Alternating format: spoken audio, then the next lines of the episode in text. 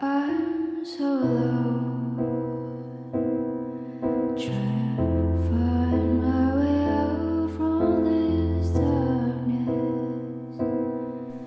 大家好，欢迎来到 Empty Mind 脑袋空空，我是七七，一个目前生活在上海的刚刚结婚不久的普通女性，同时也是一个传媒专业的在读博士。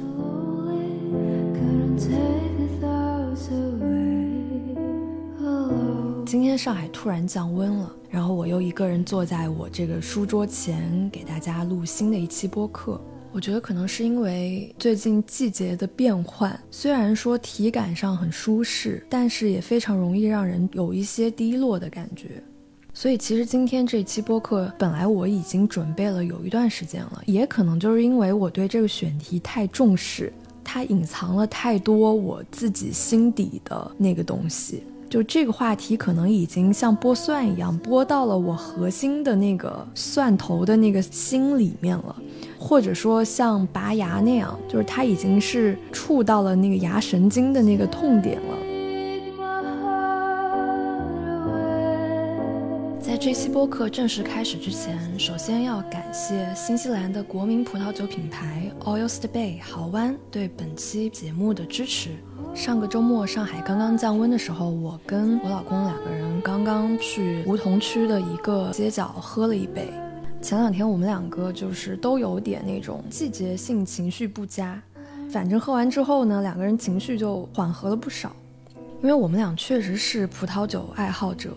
特别是前两年秋天的时候，有一次专门去了一趟宁夏，在当地去跑了好多个酒庄。平常我们两个基本上都会在家里冰箱里储存几瓶。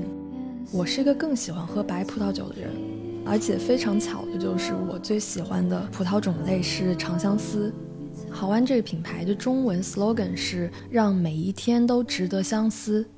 其实我更喜欢它的英文 slogan。叫做 Sometimes the world really is your oyster，翻译过来就是有时候这整个世界可能只是你的一只小小的牡蛎。每个人的生活里难免总会有一些需要喝一杯的时候。我之前好几期播客都是给自己倒一杯白葡，一边喝一边录的。I'm so low. 那回到我们今天聊天的主题，所以说了半天，我到底想要讲一个什么话题呢？其实，在最开始的几期播客里，我就有隐隐约约的有聊到过，就是我自己个人身上的很多拧巴的点。嗯，有时候我就想说，或者你潜意识里总还是觉得自己是一个很有能力、很有特长、很有天赋的一个人，就会觉得，那我要是做这个事儿，肯定能做好，或者说肯定比这个那个的都做得好。但是呢，却总是特别害怕去验证它，就拧巴在那儿，所以就会在这个所谓的寻找自我或者说自我实现的这个道路上非常非常的坎坷。那今天这期播客，其实我就想深度的剖析一下这个里面存在着哪些一直纠缠我的一些拧巴的心态。其实这里面就涉及到几个很关键的点，就像写论文一样，它的 keywords 有哪些？我来给大家盘一盘，比如说虚荣，比如说我想要美，但我想要不费力的美，或者按现在流行的话术来讲，就是我想要一种松弛感的美，我想要在别人眼中是一种看似不经意的举重若轻的成就。其实说到这个话题，我就特别想聊一个人。我其实不知道直接说他的名字好不好，但我觉得这个名字现在已经成为了一个象征。这个女孩就是婉婉，现在网上到处都是关于她的调侃和段子。首先给完全不知道他的听众稍微前情提要一下，就是婉婉是一个出名很久，在网络上出名很久的网红，可能真的是十几年前在豆瓣上所谓第一批火的豆瓣网红。作为这个初代豆瓣网红呢，她当时火的原因，我觉得我非常能够 get 到，就是她是一个对自己的美非常有研究，或者说她非常知道如何去构建和展示自己美的这样的一个女孩。无论是整体的穿衣风格啊，还是气质打扮啊，都自成一派。再加上她是一个艺术生，在有比较有光环的这种艺术行业里面，很长一段时间以来被很多人喜欢或者说去追随的一个个人 IP。从他在互联网上出名的一开始，就伴随着很多负面的一些舆论。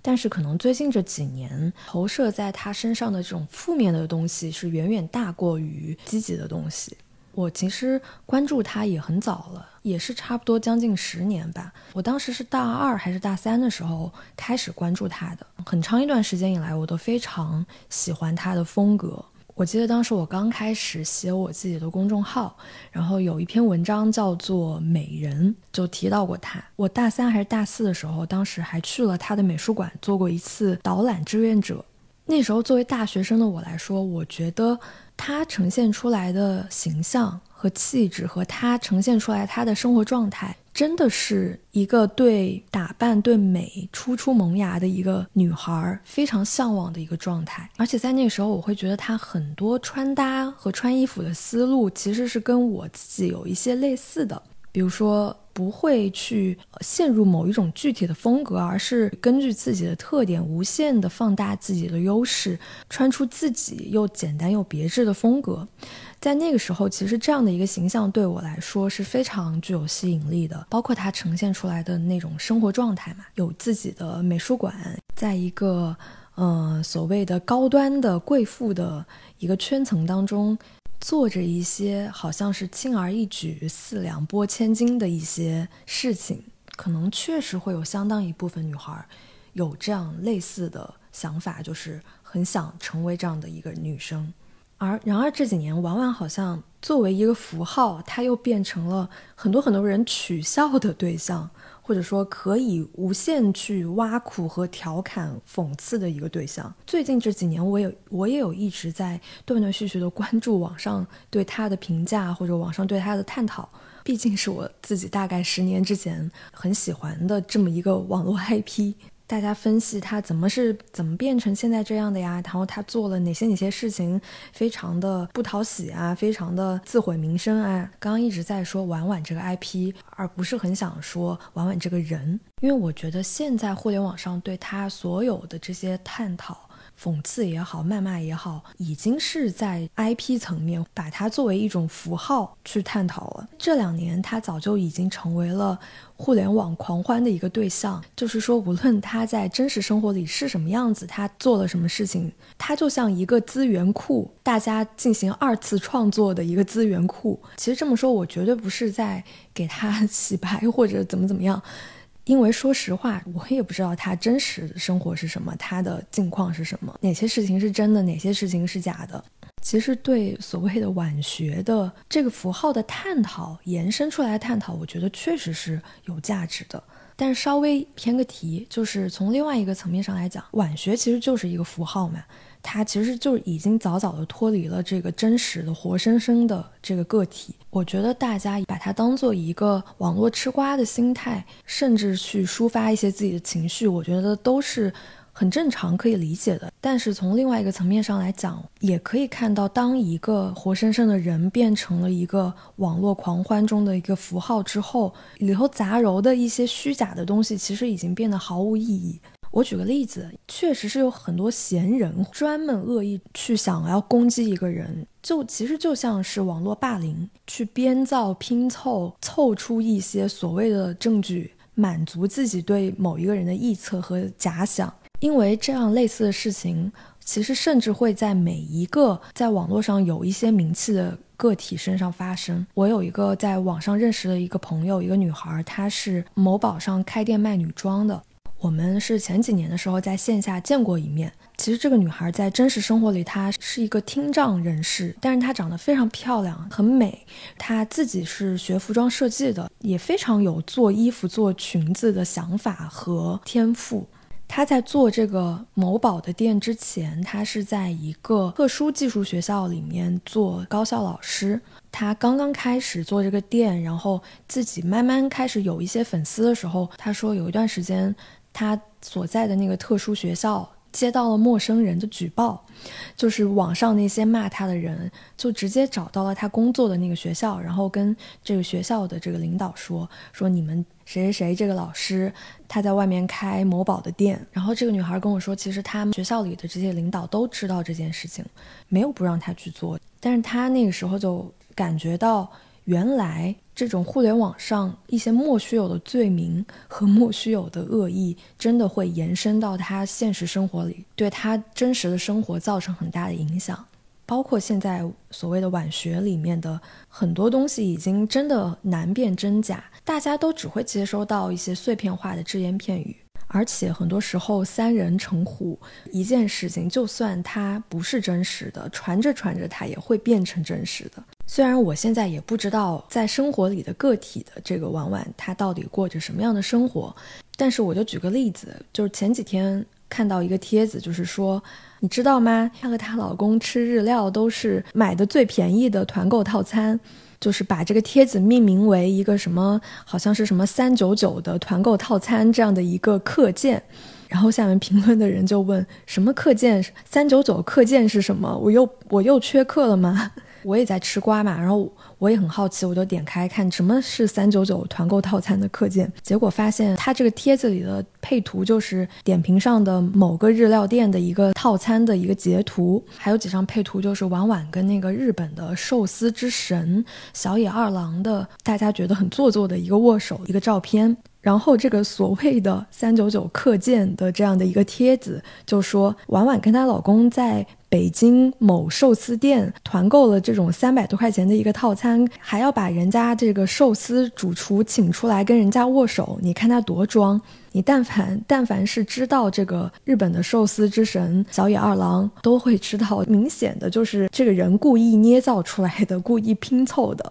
但是对于很多人，他真的真的也不知道，看几张图片，看一个文字描述，这个三九九的课件就成立了。现在这个所谓晚学，很大一部分程度上真的是被塑造出来的，或者说是被建构出来的。网友已经是自己玩自己的。已经成为了一种网络狂欢文化的一部分。我之前看所谓晚学的帖子，有一个印象特别深的，就是，呃，婉婉这个形象，所谓拧巴的这个人设，就是我很美，但是我美的毫不费力，我轻而易举，我四两拨千斤。他透露出来的那种拧巴、刻意经营。所谓的既要又要风轻云淡，就是为什么他作为这样的一个网红，能够能够那么集中、那么大的投射出大家的恶意的原因。讲到这里，可能有的听众会觉得，这和我在这期播客开头说到的我自己内心的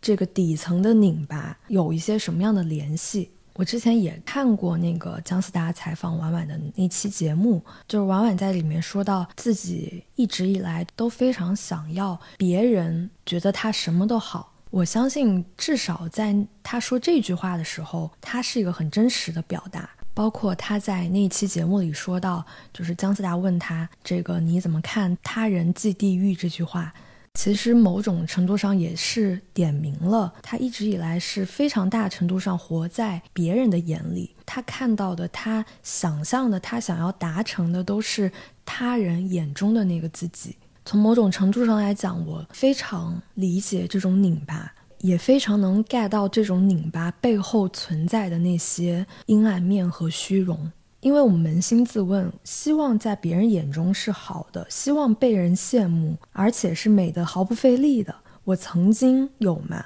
我或多或少的有吗？我记得我在之前的第七期播客里面有讲到过弗洛伊德心理学里面的一种投射的概念。那期里我也提到过，就是弗洛伊德心理学最关键的一个理论概念叫做无意识，就是他认为人的很多行为都是受到自己内心深处的无意识的影响和驱动。比如说，他提到过防御机制这个概念，这些防御机制里面包括压抑、升华，其中有一个很重要的概念就是投射。他说。投射就是有时候我们把一种无意识的冲动归为别人的，而不是我们自己的，因为把冲动投射到另一个人身上，可以摆脱我自己就是这样想的观念。举个例子，比如说，总是宣称世界充满猜忌和欺骗的人，实际上无意识中承认他自己就是充满猜忌和欺骗的人。他说，投射是一种将不可接受的思想和感情归于其他的人身上，这是一种将引起焦虑的原因向外推移的方式。我觉得这可以某种程度上解释婉婉，或者说这个形象、这个符号为什么能够集中这么多人谩骂和攻击的火力。比如说，很多人原来喜欢他，后来讨厌他。可能我的理解并不并不正确，或者并不全面，只是站在我自己个人的想法和个人的角度上来看。对他产生的这种厌恶，其实某种程度上投射出了自己内心深处无法承认或者试图回避的那个厌恶的自己。对于很多女性来说，爱美、两性关系这些社会体系下自我实现的概念里面，不同脚本之间的错位和脱钩，这种拧巴的心态，似乎是很多女性深埋在自己潜意识里面的。荣格就说过。阴影这个东西其实是存在于每一个人、每一个个体身上的，它可以比喻成我们人格的阴暗面。阴影有一部分存在于个体的无意识当中，是被压抑的消极情感；另外一部分也存在于集体的无意识当中。有时候我们会从他人身上看到我们自己令人讨厌的特性。这就像有的人说，你在别人身上深恶痛绝的点，可能恰恰就是你自己讨厌自己的那个点。所以，或许被符号化的这个婉婉，因为它被符号化了，所以它能够被摆到明面上来，在讽刺、抨击、调侃他的这个过程当中，释放掉一些拧巴，从而可能获得一些心理上的舒适。我肯定不能代表所有人，但是从这个过程当中，我能够感受到我自己身上的一些浅浅的阴暗面和拧巴的点被映射出来。这个过程大概率都是无意识的，甚至是在这个长达十年对一个人的关注、看一个人的演变这个过程当中，包括我自己在我自己的生活里经历了不同的人生阶段，可能就是从十年前向往这个形象，再到近几年开始发现塑造他人眼里的自己的这种既要又要的心态。过分的去在意别人眼中的那个自我形象，以至于从心底去无意识的逃避自己的需要，如何阻碍了我敢于去表达自己的野心，敢于去承认自己的需求。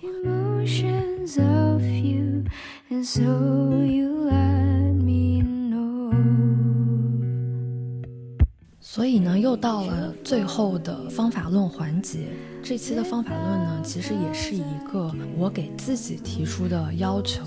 第一点就是尽量从内心深处诚实的面对自己，欲望也好，虚荣也好，起码知道自己承认，不要自己骗自己，明确我想要，我需要，我争取。第二个可能就是敢于去真正的松弛下来。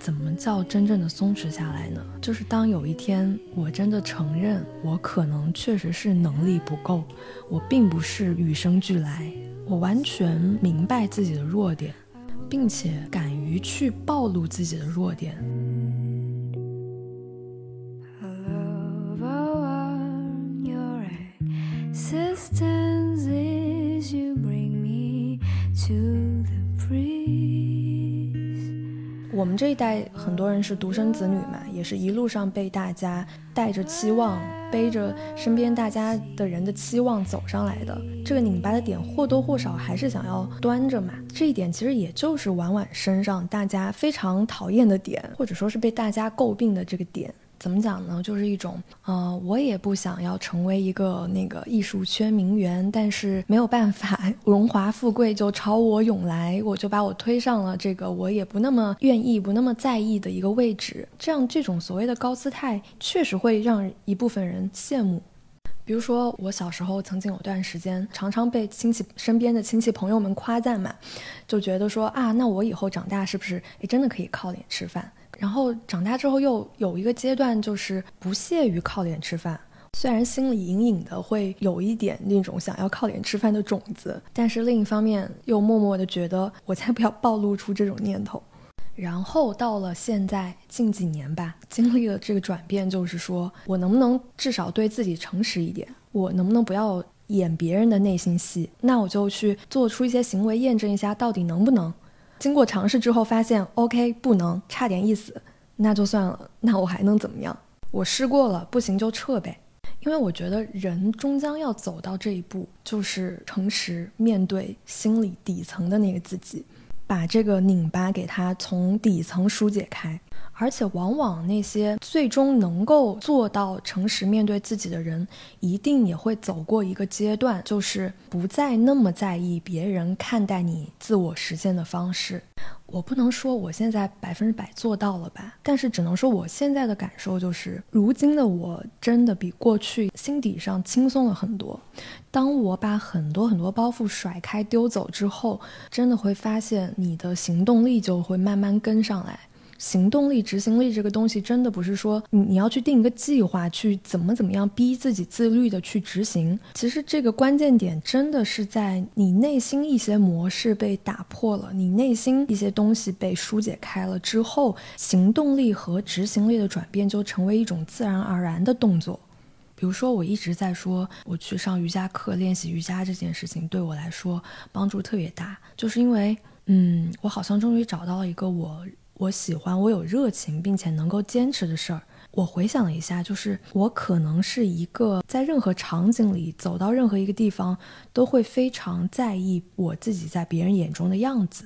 但是唯独在瑜伽课上，我是整个人会抽离出来，很强烈的自我从这个瑜伽课当中消失了。我真的能够只专注在我。去练习的每一个动作上面，比如说原来的我可能在一节团课的瑜伽课上，我会选择去在一个边边角角的位置，让人不太能注意到我的存在。而之所以刻意的让人不要太注意到自己的存在，恰恰就是因为你太在意。自己的存在，但是我现在上瑜伽课一般都是会选择跟老师面对面的那个中间的位置，因为我发现，在老师跟前确实能够最清楚的看到这个动作的细节，可能也会方便老师更多留意到你的动作，手把手的去纠正你的动作。比如说之前我做头倒立，经常就有时候就整个人翻过去，吧唧摔到地上，我却能够真的没有任何的心理负担。承认自己在很多方面能力确实不够，自己并不是天赋异禀，有很多弱点，有很多意志薄弱的地方。接收了这一点，同时也不妄自菲薄，努力打好自己手中的这个牌。这两天我在看一本书，叫做《像哲学家一样生活》。副标题是斯多哥哲学的生活艺术，然后里面有一句话就是说，生活的艺术更像是摔跤而不是跳舞。如果你无法每时每刻在舞台上聚光灯下跳舞表演舞蹈，那其实表演摔跤也不错。表演如何精彩的摔跤，如何摔倒再爬起来，再摔倒再爬起来，姿态不够好看又如何？第三点其实就是从晚晚或者说晚学这个东西上面获得的一些启发跟感想。其实我们总在讲要认清人性，要理解人性。其实认清人性不仅是认清他人的人性，其实也是认清自己的人性。每个人身上都存在着阴暗面，每个人都是由善和恶两种阴阳对撞的东西结合起来的。暴露自己的弱点，也就意味着需要承认阴暗面。所以很多时候，面对自己的阴暗面的时候，不需要自己骗自己，不需要太多的借助攻击或者往外向他人投射这样的方式去释放自己，而是意识到，当你承认他、接收他的时候，你就不会那么容易去把这个东西无意识的投射到别人的身上。当你真的意识到或者承认这个世界上没有任何事情是非黑即白的时候，放过他人就是放过自己。你就会发现自己平和了很多，因为在这个互联网的场景里面是追捧非黑即白的。这个原因当然很简单，大家都知道，所谓的情绪极化，非黑即白的东西，极端的东西，能够最快的激发人的情绪，情绪就能够引发人们的冲动，引导一个人去迅速的做出一些行为，比如说在网上点赞、转发、评论等等等等，这些东西就带来了互动，带来了流量。所以有时候可能我们真的需要对一些非黑即白的东西抱有一些警惕的心态。极端简单和抽象的言论就会带来一种情绪上头。就是承认自己的阴暗面，承认自己的拧巴之后，你反而能够释放这个拧巴，真实的、坦诚的、开放的自己，才会慢慢慢慢的力量壮大。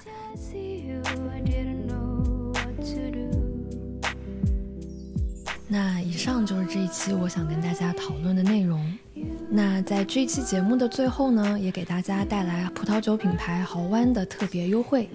就是在十月十三号到十月二十二号期间，只要在豪湾的官方旗舰店加入 Delegate 天猫旗舰店的会员，下单豪湾长相思加桃红酒的两支装，报暗号脑袋空空就可以享受专属的会员折扣，而且还会加赠一支霞多丽白葡萄酒的七百五十毫升装。因为长相思、霞多丽这两种都是白葡嘛，然后加上桃红葡萄酒，这三种就是我自己最喜欢喝的葡萄酒类型。具体的方式呢，可以直接在橙色软件上搜“豪湾相思酒”，具体信息也可以打开 show notes 里的淘口令链接。祝大家有一个放松愉快的秋天。我是七七，你也可以在其他各种各样的平台找到我。我们下期见。